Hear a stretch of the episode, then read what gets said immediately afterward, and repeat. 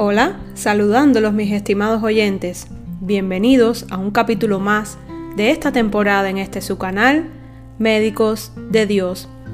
Agradecer a todos los que se han tomado un tiempo para escuchar los capítulos anteriores. Y si aún no lo has hecho, te invito a escucharlos por la plataforma de podcast de tu preferencia, en la página web puestos o en Twitter nos encuentras como Médicos de Dios. Y si crees que ha sido de bendición para tu vida, no dejes de compartir. Debemos dar por gracia lo que por gracia hemos recibido. Hoy estaremos conversando y reflexionando con la valiosa ayuda del Espíritu Santo acerca de esta enseñanza recogida en Mateo capítulo 12, verso del 43 al 45. Te invito a que me acompañes y oremos primeramente para que nuestro amado Señor nos dé oídos espirituales para comprender todo lo que encierra la lección del día de hoy. ¿Me acompañas? Y comienzo. Cuando el espíritu inmundo sale del hombre, anda por lugares secos buscando reposo y no lo halla. Entonces dice, volveré a mi casa de donde salí y cuando llega la haya desocupada, barrida y ordenada. Entonces va y toma consigo otros siete espíritus peores que él y entrados moran allí y el postrer estado de aquel hombre viene a ser peor que el primero.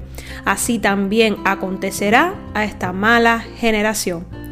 En este pasaje Jesús nos muestra una enseñanza muy importante y necesaria de comprender.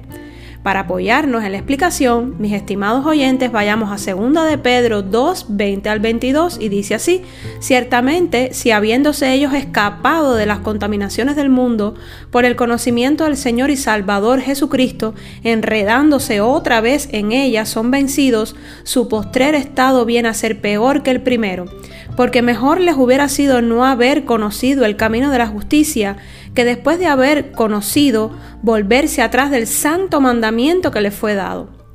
Pero le ha acontecido lo del verdadero proverbio, el perro vuelve a su vómito y la puerca lavada a revolcarse en el cieno. Hebreos 10:26 dice, porque si pecaremos voluntariamente después de haber recibido el conocimiento de la verdad, ya no queda más sacrificio por los pecados debemos tener conciencia del acto tan importante que Jesús hizo por nosotros en la cruz.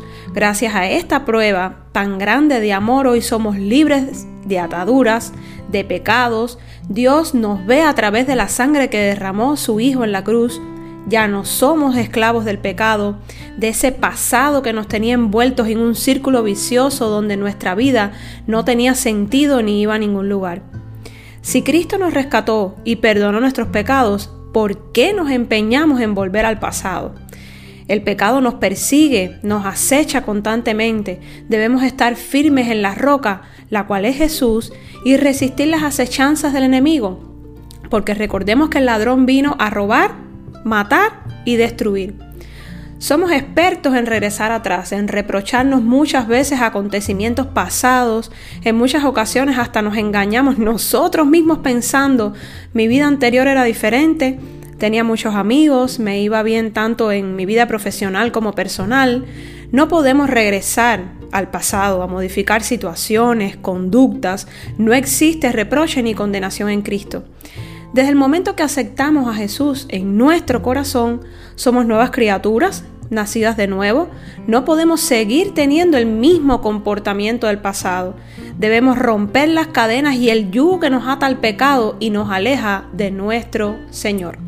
Y dice el verso 43 y 44 del capítulo 12 de Mateo, el cual estamos analizando en el día de hoy, cuando el espíritu inmundo sale del hombre, anda por lugares secos buscando reposo y no lo haya.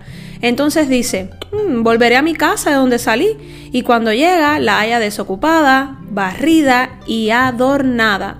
Cuando el pecado y lo que lo representa sale de nuestras vidas, cuando decidimos seguir a Jesús, entregar nuestra vida a Él, se desata en el ámbito espiritual una batalla una guerra espiritual entre la luz y las tinieblas, partiendo del hecho de que nosotros somos hijos de la luz por su infinita misericordia.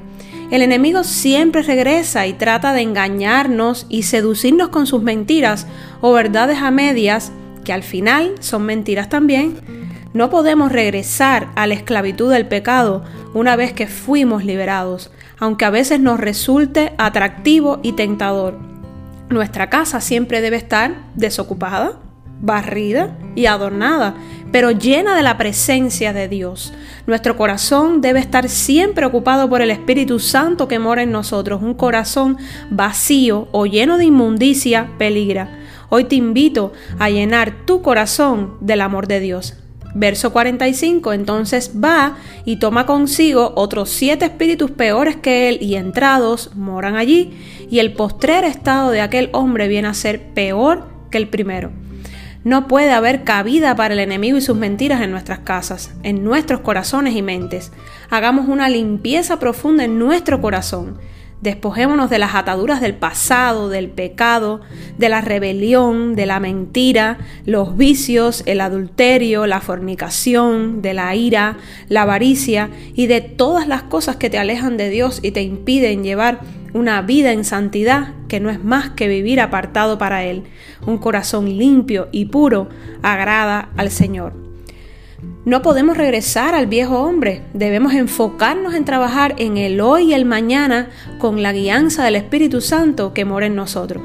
Rompamos de una vez por todas con ese pasado que nos lastima, que no nos deja avanzar y proyectarnos en el futuro, dejémonos moldear como barro por el Señor nuestro alfarero.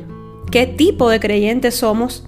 Una vida sin Dios, sin Cristo, sin el Espíritu Santo, nuestro consolador, es una vida sin sentido, una vida sin propósito, es un terreno fértil para el enemigo. Una cosecha estéril agrada al enemigo. Una vida sin Cristo agrada al enemigo que anda como león rugiente viendo a quién devorar. Un corazón inundado de dudas, miedos, frustraciones es un terreno agradable para el enemigo. No permitamos que el pecado reine y tome el control en nuestras vidas. No, volvamos como perro a nuestro vómito ni como puercos lavados a revolcarnos en el cielo. Actuemos con inteligencia de lo alto. Jesús no nos prometió una vida exenta de tentaciones, no. Recordemos que el Señor nos prueba y Satanás nos tienta. Nuestra naturaleza pecaminosa es un hecho, pero el pecar depende en gran medida de nosotros. Analicemos qué estamos haciendo para mejorar y seguir en el único camino, la verdad y la vida, la cual es Cristo. El Señor te bendiga y te guarde. El Señor te mire con agrado y te extienda su infinito amor. El Señor te muestre su favor y te conceda la paz. Bendiciones.